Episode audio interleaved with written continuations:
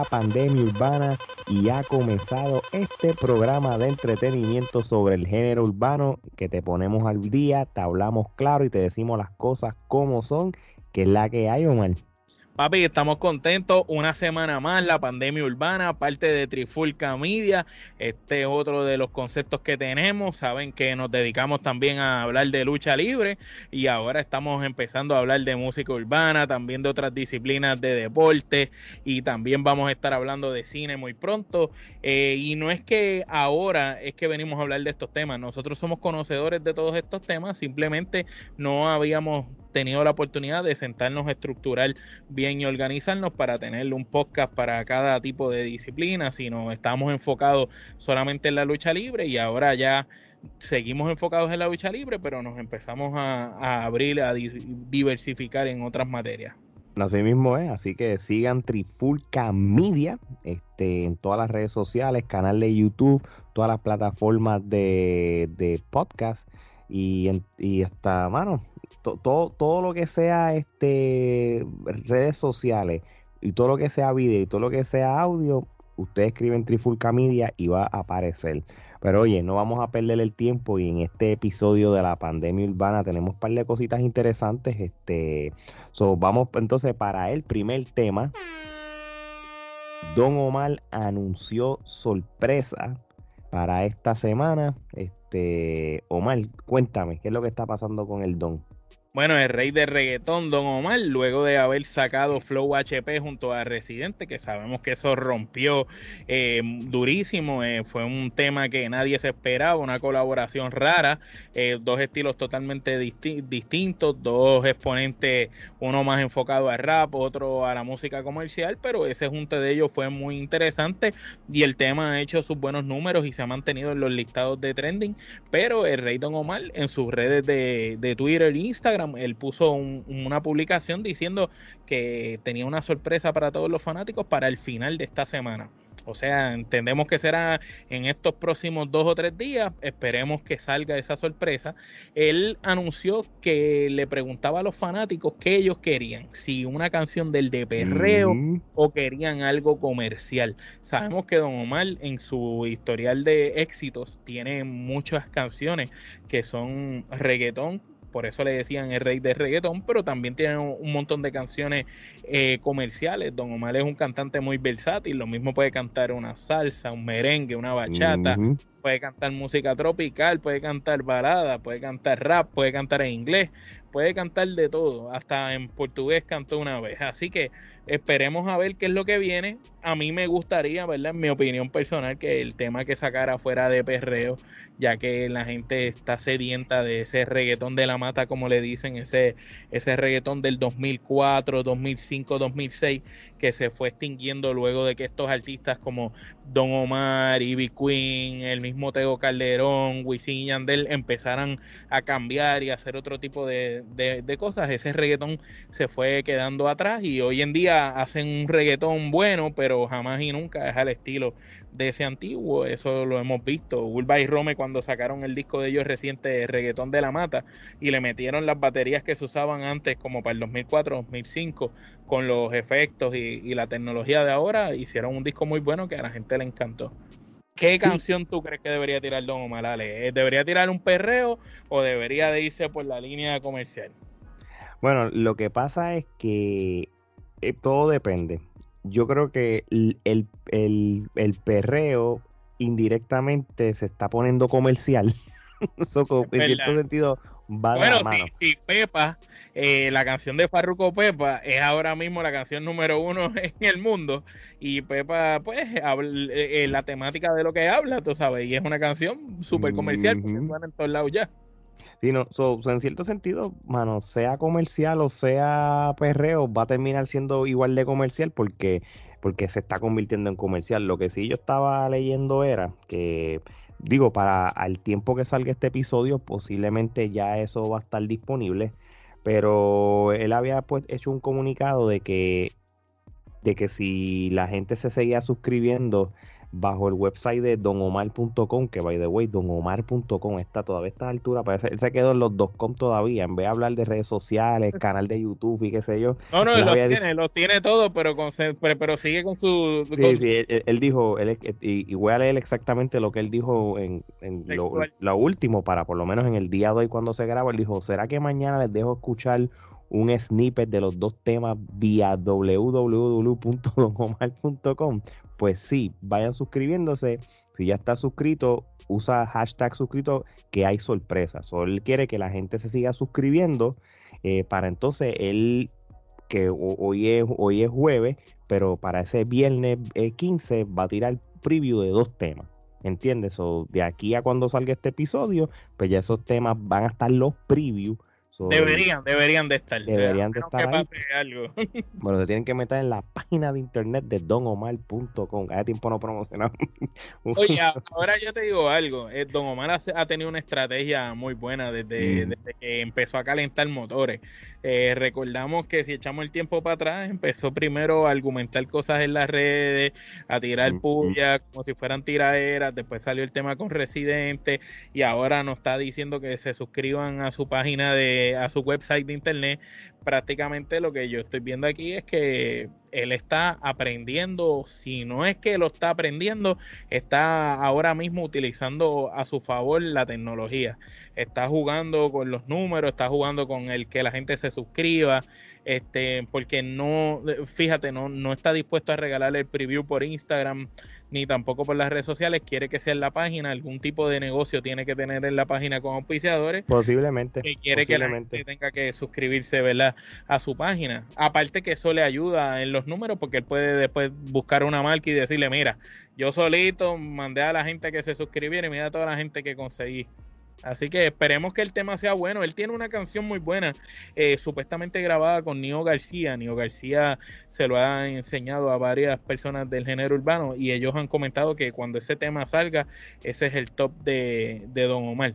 Pero también tiene canciones grabadas con Maluma, también tiene canciones con Joel y Randy, tiene canción con Sech, so que no sabemos cuál de todas estas canciones o cuáles son las dos que él va a promocionar. Lo que sí es que si es la de Nio, eh, puede ser que don, que don Omar vuelva al sitial que estaba antes en la música, el cual desde que se quitó, porque Don Omar prácticamente no fue que le quitaron el spot, fue que él dejó de, hacer música y, pues perdió, ¿verdad?, el lugar que tenía en la música. Pero artistas como Nio García, que va en ascenso y va subiendo, luego de unos conciertos exitosos en Puerto Rico y Estados Unidos, yo pienso que si sale ese tema, puede ayudar a Nio a llegar al próximo escalón y Don Omar a volver a donde estaba, porque los ojos ahora mismo del mundo entero en cuanto al género urbano están puestos, además de obviamente en Bad Bunny, que siempre es noticia, están puestos en Don Omar también, y en Tego Calderón, que más adelante hablaremos de eso. Sí, yo creo que si, si vamos a escucharle esos dos previews, sería chévere que fuera una canción sin featuring, el solo, y una canción con featuring, sea con quien sea, puede ser Nio, puede ser quien sea, pero para que, porque obviamente estamos en esta era de los featuring, ¿verdad? Y ahora cualquier, cualquier disco pues va a tener más featuring que tú cantando solo, pero, pero eh, y es un riesgo, porque por el mismo Farruko lo había mencionado cuando, cuando él tiró la canción de la tóxica, él, lo hizo con miedo porque él había hecho tanto featuring eh, corridos y eran hits que él dijo, antes si yo me tiro una sola, la gente le va a gustar y gracias a Dios, entre eso y Pepa, pues solo, sin nadie. Y de hecho, es un riesgo. La, tóxica de él solo cogió más views y, y, fue mejor, más exitosa que la tóxica remix que la que fue buena también. Pues fue buena y fue exitosa, pero la de él solo fue más exitosa. O, eh, que eso dice que la gente prefirió, ¿verdad? La, versión de él. Mm. Aunque las dos estuvieron buenas, pero es muy cierto eso que tú estás diciendo. ¿Y, y, por qué menciona Farruko? Porque Don Omar tiene ese tipo de, de, de estilo que puede tirarse lo melódico, pero también te puede chantear. So, eh, por eso es que, lo, que, que Don Omar puede tener la habilidad de hacer ese tipo de cosas sin la necesidad de tener featuring, aunque estamos en la era de los featuring y los que tú mencionaste, pues, pues obviamente pues son top que lo va a ayudar a él y al, y al que es el featuring también. Y acuérdate que la cuestión de hacer featuring ahora en el género urbano es que ahora la manera de monetizar es por lo de streaming y lo que ellos hacen es que son los fanáticos y los seguidores de Don Omar más los fanáticos y los seguidores del otro artista. Por ejemplo, ah, vamos a hablar del caso de Resident Residente y Don Omar cuando grabaron. Los fanáticos que, que consumen Residente y los que consumen Don Omar se juntaron. Pues ahí le llegaron más más streaming al a las plataformas de Don Omar, más streaming también a las de Residente, porque se compartieron la audiencia. Y entonces ellos lo que buscan es eso para seguir subiendo los números de streaming, que es lo que les deja el mayor, la mayor cantidad de dinero ahora, además de, de los espectáculos en vivo. Así mismo es. Bueno, Omar, pues vamos para el próximo segmento el momento old school de la semana y obviamente esto es lo que a mí me gusta hablar. Digo, a mí me gusta hablar de todo, pero esto es lo que me gusta hablar porque es donde más me identifico. Y el momento old school de la semana se lo tenemos que dedicar a Eddie D o Eddie Ávila, este, en cual pronto va a salir el diario.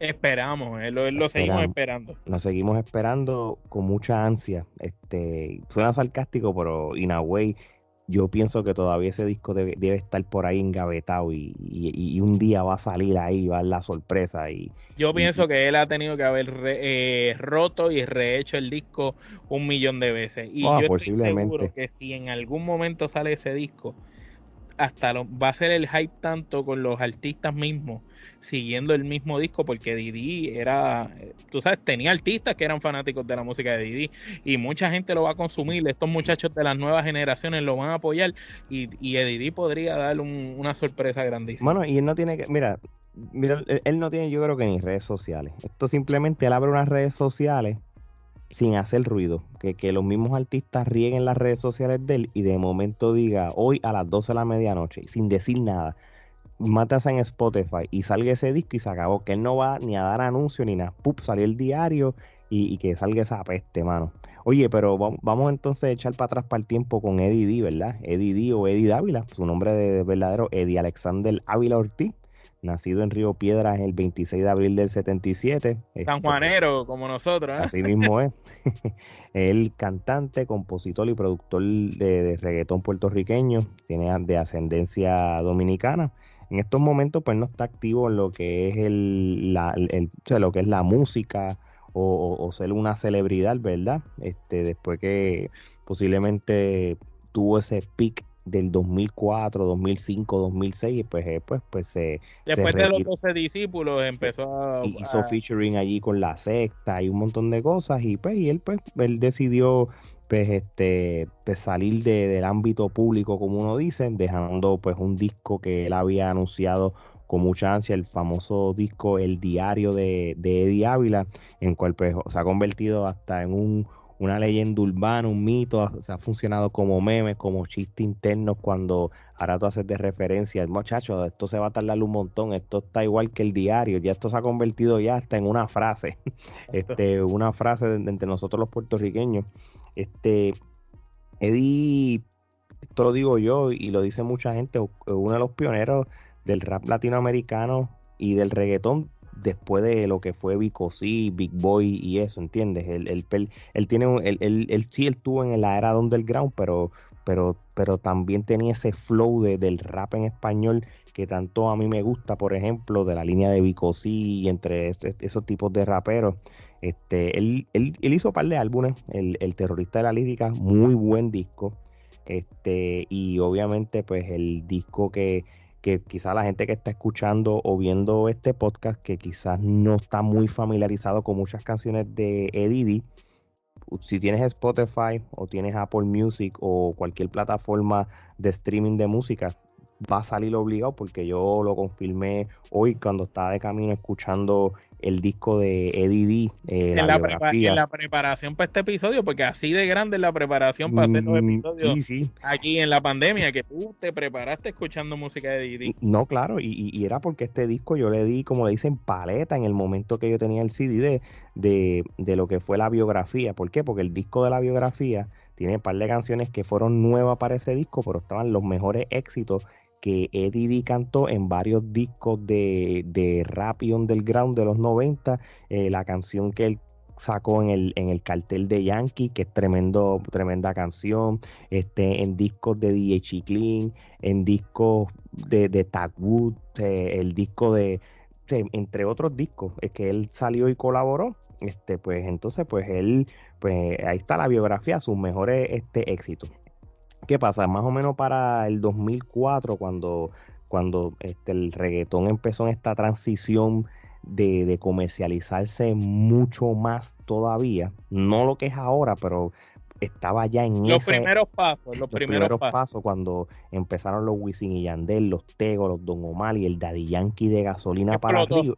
Eh, explotó, pues él tiró un disco llamado Los Doce Discípulos. Este disco es un disco que, que todavía... es una joya, es una joya. exacto, para lo, lo, que es este género, uno de los mejores discos que han salido.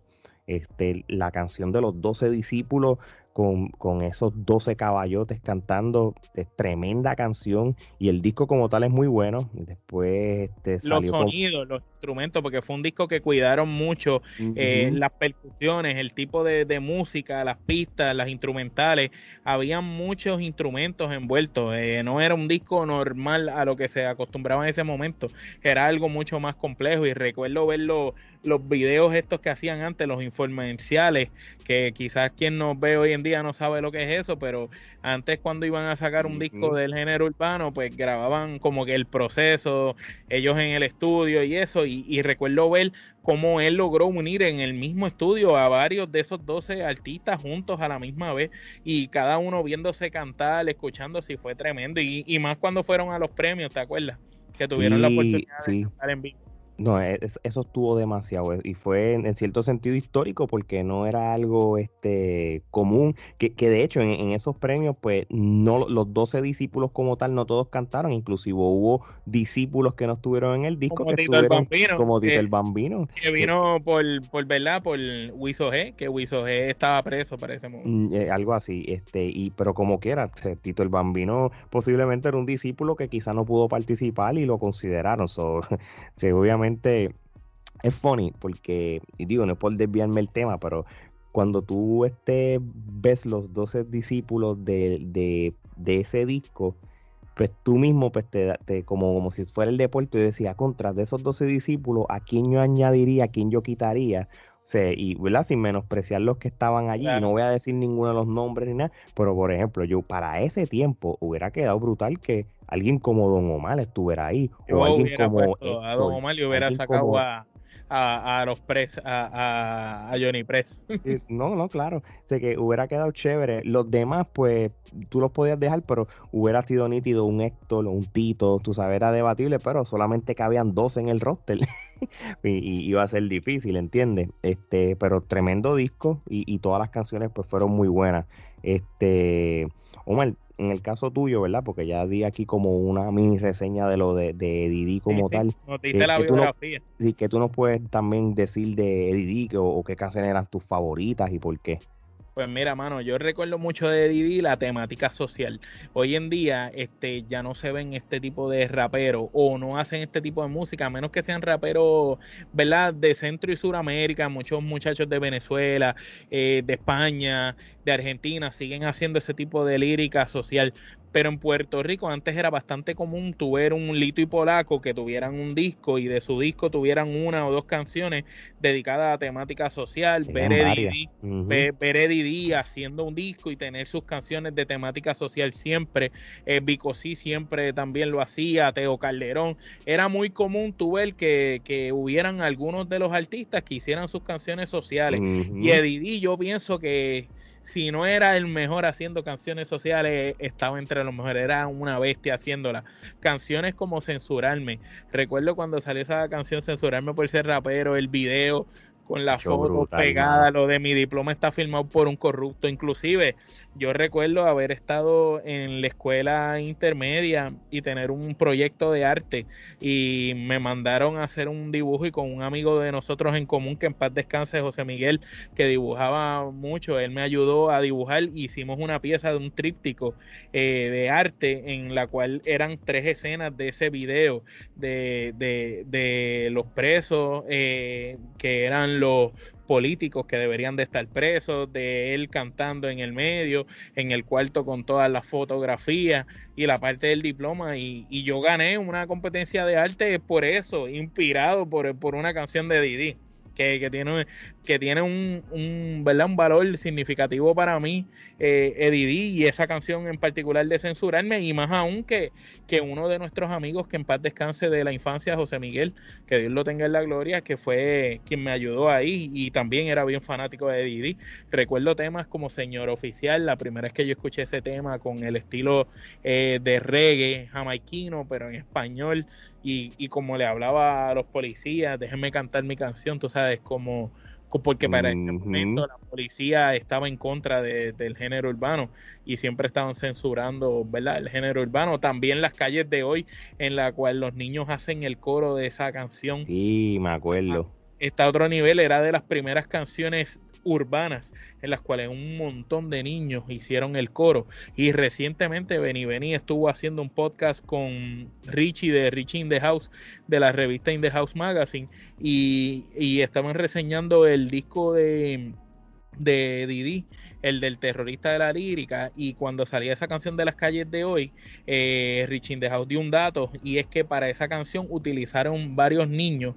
de los cuales algunos eran parte de coros de iglesia, otros eran niños del vecindario, de barriadas, diferentes niños, y que Eddie D se tomó la tarea de él escuchar sobre 14 niños, perdón, sobre 20 o 30 niños para escoger solamente como 14, que fueron los que hicieron el coro completo de, de esa canción de las calles de hoy. Y y pues, en mi opinión, ¿verdad? Independientemente, ¿verdad? Me gustan todas esas canciones, pero para mí, una pieza de arte y mi canción favorita en la cual sale Didi, pues en colaboración con Vico C y Teo Calderón, El bueno, el malo y el feo. No, papi, clásico. Eso que es una pieza de rap perfecta en la cual ninguno de los tres falló y que le da a entender a cualquiera que esos tres artistas juntos no hay, no hay liga en tiradera ni en nada. Mira, mano, este yo soy, yo me voy un poquito más para atrás, las canciones favoritas mías de, de Didi, y por eso que yo di de referencia que escuché en el disco de biografía, porque posiblemente tendría que decirte casi todo el tracklist de ese disco, porque son las que me gustaron, pero para decirte por lo menos mi número uno favorita es la del disco de El Cartel de Yankee. El Cartel de Yankee fue un disco que hizo Daddy Yankee que no era un disco de él como solista, simplemente él era como si fuera el productor y tenía un, era, un, varios artists que estaba Tito, el Tito y Héctor, Cavalucci, este, Alberto Stal, entre un sinnúmero de, de, raperos de aquellos tiempos. Pues la canción de Por qué de Didi es una canción súper, súper, súper brutal. Y, y, lo que pasa es que Didi, él, él, tuvo varias etapas, tú sabes. Él, él, había, él, era bailarín, después de eso, pues él empezó, yo creo que él había hecho un, un, un cassette, como llamarlo así, de rap, eh, este, al principio. Y es un este, grupo también, ¿verdad? Fue parte de... Sí, fue parte de un grupo, que no, disculpa, no, tengo aquí la información de eso, pero después de eso, pues con DJ Chiclin, DJ Adam y eso, con, él, él, fue parte del corillo DJ Adam, pero también salen los discos de DJ Chiclin este, y ahí entonces, pues ahí él empezó con lo, que fue el reggae, el reggae en español, o vamos a llamarlo el reggaetón del underground. Sí, sí, que eh, los, orígenes del reggaetón podemos decirlo, que era cuando se ampliaba mucho la música jamaiquina. Eso qué pasa, una vez cuando salió la, la canción de Por qué del disco del cartel de Yankee, ahí fue cuando él hizo esa transición de empezar a cantar rap en español con el beat de rap y ahí fue cuando él se enfocó más en lo que son los temas sociales. Y ahí empezó que si este, la canción de por qué, señor oficial, este, que si todo lo que sube tiene que bajar, sube y baja, este, la canción de, de, un disco que se llamaba Tag Good, que, que, que había un par de canciones chéveres de rap, pues él también tenía una canción que se llama Directamente del Gueto, este, después sale el disco de terroristas de la lírica, que también tenía sus canciones de, tú sabes, sociales y eso. Y obviamente después que empezó a evolucionar, empezaron los 2000 bajos, los 2003, 4 y 5, pues se tiró el perreo porque se fue en lo comercial y todo. Este, eso es que él, él, fue uno de los compositores de la gasolina, claro, sí, sí. Y, y, ese es el tema que dio a conocer el género urbano, uno de, uno de los temas más importantes de, que dio a conocer. Pero no podemos ignorar el hecho que el tipo tenía la habilidad también de meterse en la tiradera. So, prácticamente él con, con Teo Calderón, tuvieron, hicieron par, colaboraron un par de veces juntos para unirse, para, para con Voltio también y, eh, para tener esa tiradera contra Lito y Polaco. La canción esa del disco de Underdog de Tego de Payaso, esa canción está pero brutal. Y la canción que ellos también, del primer disco de Tego Calderón, de, eh, de El Abayal, de que también este, hay tiraera y, el, y, ahí Eddie D pues, participa de, esa canción, que es de la canción de, te voy a decir ahora porque tengo aquí el tracklist, porque se me olvida así de momento, No me la explota, que es la canción de, que le tiran a ellos y...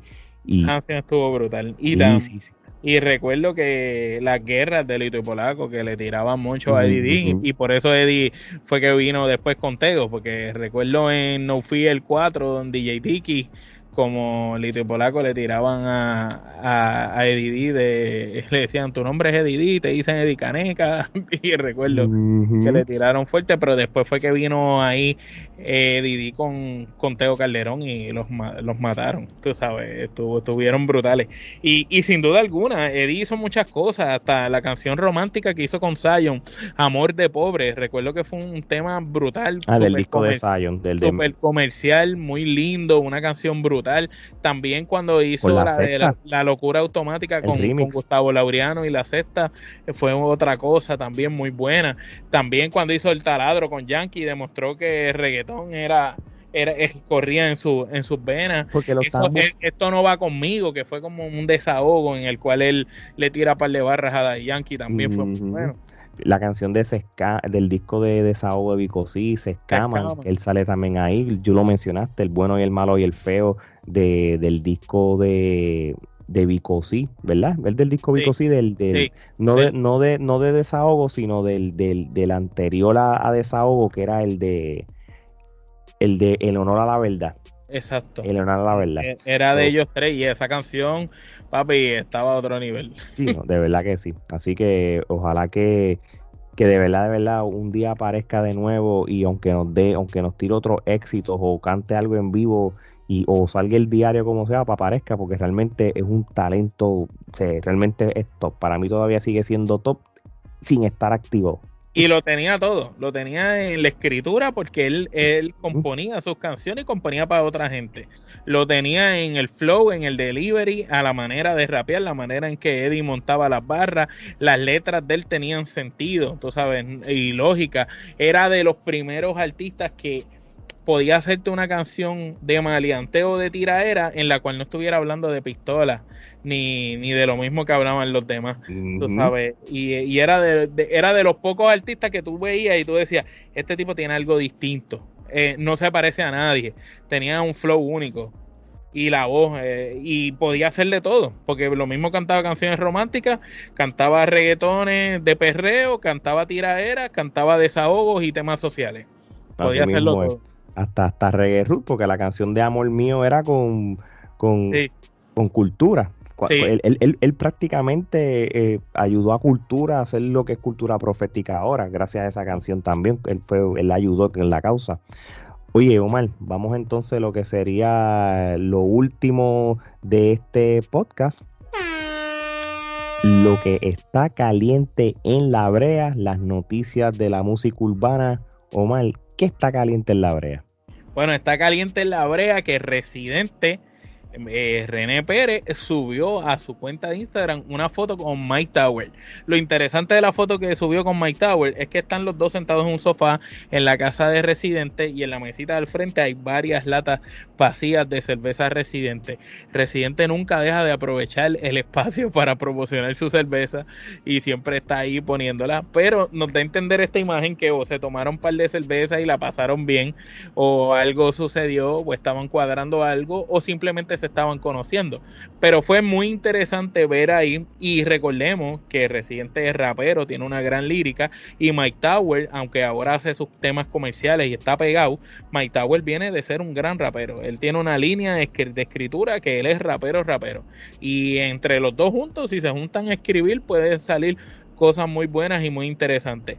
Pero no, yo no sabía si las cervezas era que se la están bebiendo los dos, pero más tarde ese mismo día, Residente sube un story donde sale sirviendo una copa eh, echando una cerveza en una copa para dársela a Mike Tower y Mike Tower diciendo que él no bebía, que no sabía si se iba a emborrachar, tú sabes. Entonces, pues quiere decir que todas esas latas vacías se las tomó Residente o qué. Lo que sí que es interesante que estos dos raperos estén juntos y, y, el, y lo, lo, bueno que podría hacer para el género esta combinación porque Residente tiene otra línea distinta a la que tiene Mike Tower pero comparten el amor por el rap y pienso que en una canción de rap ambos exponentes podrían llevarla a otro nivel.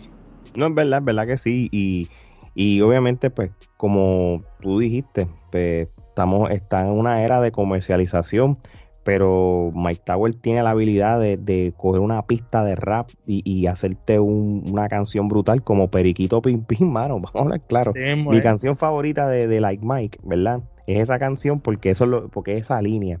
Y, y, y, y si hace una colaboración con Residente, con una pista de esa misma línea, con esa de la salsa vieja, qué sé yo, y pero en el rap, y, los dos se montan, de verdad que va a ser un, palo para los que son fanáticos de lo que es ese tipo de. Quizá no es una canción, esto puede ser lo que le llaman un lado B, pero, pero va a ser para el, para el fanático hardcore de lo que es una canción de rap tradicional. Este, eso va, a ser muy interesante. Así, oye, y hablando de, rap en español, ¿verdad? Porque si hay alguien que también hay que catalogar como uno de los mejores raperos en, un beat de rap y hip hop, es nada más y nada menos que la Bayal de Teo Calderón, que nosotros lo habíamos hablado de, ese comeback que tuvo en el after party de, los premios de los Billboard, ¿verdad? Este, como lo recibieron, ¿eh? Sí, sí, papi, de verdad que estuvo brutal. La cosa es que el Abayalde en sus redes sociales borró todas las, todas las publicaciones de su cuenta. O sea, prácticamente no hay ni una foto en Instagram de él ni ah. nada. Este, y cuando los artistas pues, por lo regular hacen este tipo de cosas, es prácticamente, yo lo veo de esta manera, esto como si es un refresh de, de ellos como celebridad o como artista, de que algo nuevo puede venir. Porque prácticamente. En, la mayoría de los casos, tú tienes toda la razón en lo que dijiste. En la mayoría de los casos, cuando borran eso, es que algo va a pasar. Algo. Y, esto no se limita a lo que es la música, esto es en todo tipo de, de, de, de, de todo lo que sea este eh, ambiente público, sea modelaje, sea cine, sea lo que sea. Muchas de esos, estas celebridades hacen este tipo de cosas. Y Tego también fue actor, eh, eh, o es actor también, lo que es interesante. So, vamos a ver, hermano, este, qué pasa con él, porque obviamente el hype que él dejó en el after party de los premios Billboard, como habíamos hablado, y, y, la ovación y el respeto de los colegas que estuvieron allí, que lo habíamos hablado, este, yo creo que él tiene que tomar ventaja de, esta situación, en cual yo sé que lo va a hacer, y cuando ese hombre tire un disco completo, no los hippies que él tiró por ahí y que, que, fueron buenos. Este, cuando tire ese disco completo, bien hecho en un futuro cercano, olvídate que el, que un disco de papá. yo, todavía recuerdo cuando él sacó el disco ese rojo, el, el Tego Calderón en la Valle, el del primero. Mano, eh, yo pienso que ese disco cambió la industria. Tú hay muchos discos importantes en el género de reggaetón. Eh, los varios artistas como Maflow, Bling Bling, fueron discos importantes que fueron ayudando a la comercialización de reggaetón. Pero yo pienso que lo que fue el, disco de Barrio Fino de Daddy Yankee, lo que fue el disco de Las Don de Don Omar y el Abayal de Teo Calderón, son los tres discos que marcaron, que abrieron las puertas. Entonces, que, que le dijeron al mundo en Puerto Rico, en esa isla tan pequeña, hacen una música que cogieron ideas de diferentes estilos de Estados Unidos, de los jamaiquinos, de los panameños, crearon su propio estilo y lo que ellos tienen va para el mundo. Y pienso que esos tres discos de estos tres artistas, cada uno era, ninguno si te fijas, se parece. Y pienso que esos discos son los que hicieron que el, que el género de reggaetón exista hoy en día como existe. Y no se le quita el mérito a todos los que vinieron de atrás toda esa cepa de la vieja guardia, todas esas leyendas de, de Wiso Heavy, Cosi, eh, Michael Emanuel, Tritugue Funky, toda, toda esa gente, que todos esos DJs, todos esos productores. Pero ya yéndonos a la época donde se acercaba la comercialización de reggaeton, estos tres discos sin duda son importantes y el disco de La Vallarde para mí es una pieza de arte porque desde que empieza el disco hasta que acaba es perfecto. Es un disco conceptual desde la carátula, los sonidos en la música, los featuring que tuvo, los instrumentales. Era un disco que yo recuerdo cuando lo escuché por primera vez, yo decir, que yo estoy escuchando? Porque no se parece a nada. Era un tiempo más, era más lento el tiempo de cantar de Tego. La letra usaba muchas palabras que yo no entendía al principio, eran palabras de los viejos, de la salsa, de los tiempos de antes, que él las trajo nuevamente y las pegó. La jerga, la manera en cómo el disco se comercializó, las canciones, la canción social al final, cuando le dice si te están maltratando, comunícate con Tego y puso su número de teléfono en, en el librito del disco, ¿no? De verdad que Teo Calderón, si viene, yo pienso que la va, la va a mm, romper. no, no, de verdad que sí. De yo, verdad que yo, sí. yo quiero un avallar dedo, mano. Ese, ese es el disco que yo quisiera. Sí, no, de verdad que sí. Eh, porque eh, eh, Teo Calderón hizo dos cosas en sus primeros dos álbumes. Bueno, de los primeros dos álbumes este, de canciones nuevas, porque después que salió el Avallarde, él tiró como como uno que era como si fuera un como un great hits de las canciones que él había colaborado en otros discos para un par de canciones nuevas pero cuando tiró el Underdog eh, yo pienso que el Underdog y esto es mi opinión el, disco del Underdog fue tan bueno como en el Avallarde pero desde otro punto de vista. Un ejemplo yo te puedo escuchar el Avallarde completo sin darle sin brincar una canción y el Underdog que tiene un montón de canciones más yo tampoco le doy skip porque todas son buenas. So, y, y, y, esa es la esencia que tiene Teo Calderón versus otros artistas que, que quizás hay un álbum de 12 canciones o 15 y lo que te gusta son 5. Él tiene la habilidad de que el disco completo se puede escuchar. So, vamos a ver qué pasa. y el orden, el orden que pone las canciones. Sí, sí, sí, todo tiene, sí, todo tiene su razón de ser y lógica, como una historia. Oye, y hablando de historias, este Bad Bunny, ¿verdad? O Benito, como otra gente lo llama, pues, hermano, está haciendo como siempre trending, porque él, lo que él haga siempre es trending y la gente lo toma en serio y la gente, tú sabes, deja lo que tenga que hacer para estar pendiente a la vida de él. Este Bad Bunny, un photo shooting de la revista Allure, este sale una foto de él, este, que, que, son de manera, como le dicen, estrambótica. Este, ahora mismo, que sé, una foto que él sale con una falda y qué sé yo, y él cuenta una historia eh, de, por qué él le gusta vestirse ese tipo de cosas y todo. Él decía que cuando él iba a las tiendas con su mamá, este, él, le gustaba ver la, ropa de mujeres porque él veía los colores, la, diversidad que había. Porque tú sabes que nosotros los hombres somos más aburridos vistiendo, te puedes poner una camisa, una t-shirt y vámonos que estarle. Pero las mujeres, pues hay tantos colores para escoger, tantos estilos y tantas cosas. Y ese tipo de cosas a él siempre le, le llamó este tú sabes, la, atención como tal. Este, Omar, este, sobre esta última noticia, ¿qué, tú puedes decir sobre esto o seguir aportando de lo que por lo menos yo dije? Pues mira, mano, dos cositas. Eh, ahora, básicamente, la próxima noticia encaja con la noticia que tú acabas de mencionar, porque los productores musicólogos Jiménez, eh, conocidos como los de la NASA, ellos en su cuenta de Facebook, ellos hicieron una publicación con la imagen esa que Bad Bunny sale con la falda de la revista Allure, y entonces pusieron como que esta es la cara del género, y entonces voy a leer textualmente lo que dice. Ellos pusieron así luce la cara del género hoy día. Bad Bunny posa para Allure con look femenino, recordando cuando salía de compra con su mamá, se aburría mirando ropa de hombre. Y después dice un como que ellos están diciendo como que la ropa de hombre es lo más lindo que hay y bla, bla, bla. Eh, el comentario ha sido tomado por muchas personas, sectores de la comunidad LGBT y, también por otros colegas del género urbano como un comentario quizás homofóbico, quizás sacado de, tono, fuera de lugar. Eh, yo entiendo que sí, que está fuera de lugar. Eh, yo entiendo que él está posando para una revista y los artistas hacen eso. Entonces tenemos que recordar que Bad Bunny no es un artista per se solamente de Puerto Rico. A pesar de que Bad Bunny es puertorriqueño, es un artista del mundo entero. Estamos hablando que Bad Bunny vendría siendo lo equivalente a Lady Gaga en un momento dado, lo equivalente a Madonna, lo equivalente a Michael Jackson, pero de esta generación moderna de ahora. No estoy diciendo que sea comparativo a, Michael Jackson en talento ni nada por el estilo, pero en cuestión de ser controversial, de ser polémico, de, de, de ser una persona polarizante, popular, tan ridículamente popular que logre crear tendencias que, siempre han habido rockeros, hombres que se pintaban las uñas, pero ver hombres en Puerto Rico que es bien, que hay mucho machismo, pintándose las uñas, hombres, hombres casados, con hijos, con su esto, e, era poco común. Y Bad logró eso. Puso de, de moda los pantalones cortos, más cortos de lo normal, el estilo de vestir y, y ha logrado hacer que muchas personas se sientan bien consigo mismas. Eh, realmente yo pienso que independientemente las fotografías de Bad Bunny, si no son del agrado de ciertas personas, pues sencillo, tú no lo ves, no lo tienes que criticar, no te gusta, no, no te lo comas, no lo veas.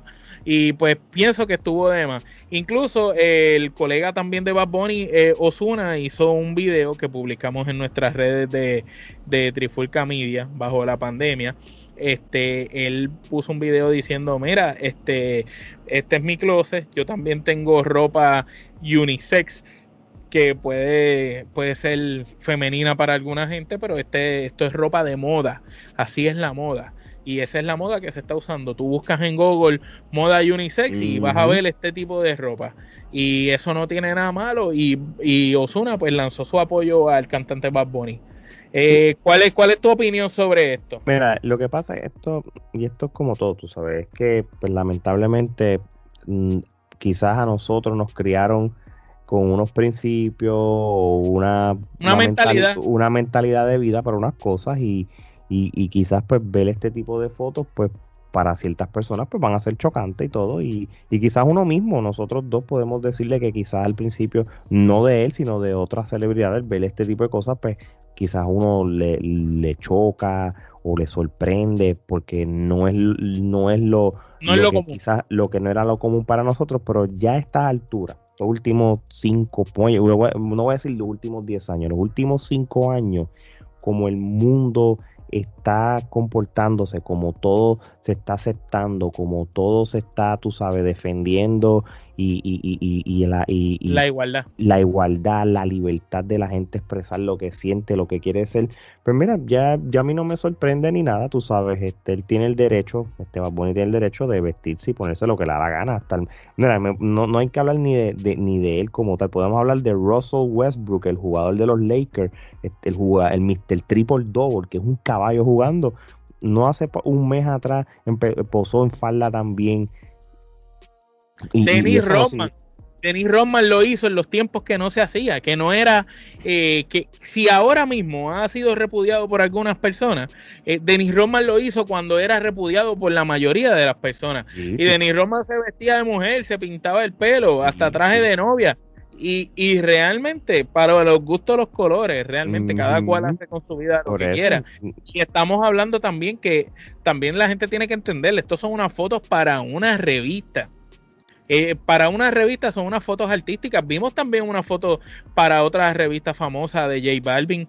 En las fotografías de J Balvin también él estaba vestido con unas vestimentas extrañas y, estrambóticas.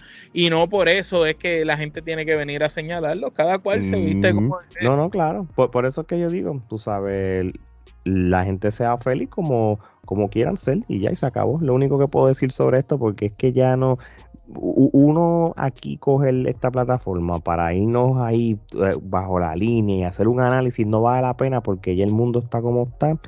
Tú lo aceptas a la persona como es y se acabó, porque eso no, eso no dicta cómo tú eres de bueno o malo o exitoso en, tu vida o, tu capacidad mental para, para lograr lo que tú quieras hacer en tu vida. Al contrario, yo me sigo sorprendiendo porque veo que Benito, nuestro Benito, arrancó en el género urbano con el reggaetón, con el trap y, y siguió pegando a nivel mundial después se volvió en una figura internacional, después lo vimos luchando, eh, participando en la lucha libre, la empresa más importante de todas, y luciendo como la mejor celebridad que ha pisado un ring de lucha libre, porque dio una gran lucha, y ahora también vemos como sigue haciendo historia, yo lo veo como que este muchacho no tiene límites y sigue llegando a donde pocas personas han llegado, porque tiene la mentalidad abierta y, y no se cierra a las tendencias, sino él crea la tendencia. Así mismo es.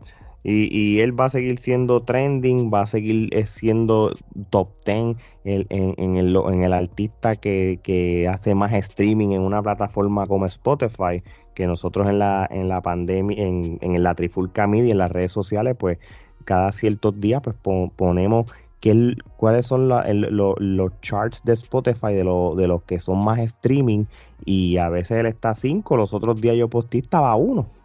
el, del 1 al 10, él, va a estar siempre por ahí. Mira, mira, ahora mismo. ajá, ¿qué número está? Mira, ahora mismo si yo lo busco aquí, ¿verdad? Aquí está, aquí en vivo.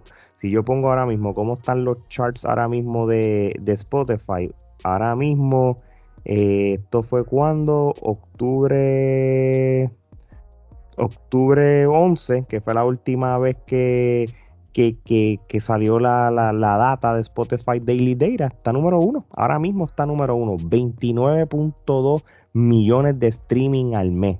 Y, le sigue Drake y Justin Bieber y, por ahí está J Balvin en el número 8. Lo grande es que esté un, latino en, el número 1 por encima de Drake y toda esa gente. Eso sí es importante. Y, es un orgullo para todos los latinos que un latino esté comandando las listas de streaming. De verdad que sí, de verdad que sí. So, nada, mano, conejo, sigue haciendo lo que te da la gana. Oye, está funcionando, hasta ahora te está funcionando.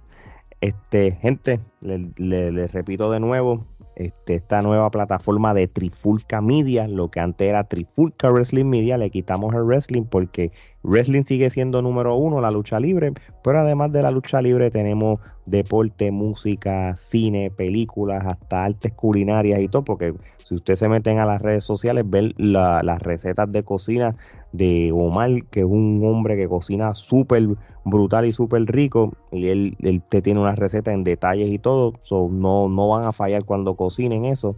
Siga nuestras redes sociales, Trifulca Media, Spotify, este, también puedes meterte Apple Podcast, te puedes meter iHeart Radio para lo que es la plataforma de podcast. Se suscriben también ahí las redes sociales como Facebook, Twitter, Instagram y TikTok. Importante, este, el canal de YouTube de la Trifulca Media, denle a la campanita y suscríbanse. Y este, para los que nos siguen en la lucha libre también, que también va a haber mercancía pronto de, las demás cosas, teespring.com, en el search escriban Trifulca Media o vayan al bio de las redes sociales, vayan al link, al link tree que, y, van a ver la página de las tiendas este, de, para que estén las camisas y hay, otras hay Bulto, hay bulto, hay camiseta, hay gorrito, hay mascarilla, eh, hay camisas, jackets, de todo, eh, hoodie tenemos de todo, de todo, de todo. Y lo, y, lo que ustedes quieran, que no vean ahí, nos dicen y tratamos de ponerlo también. Así mismo es.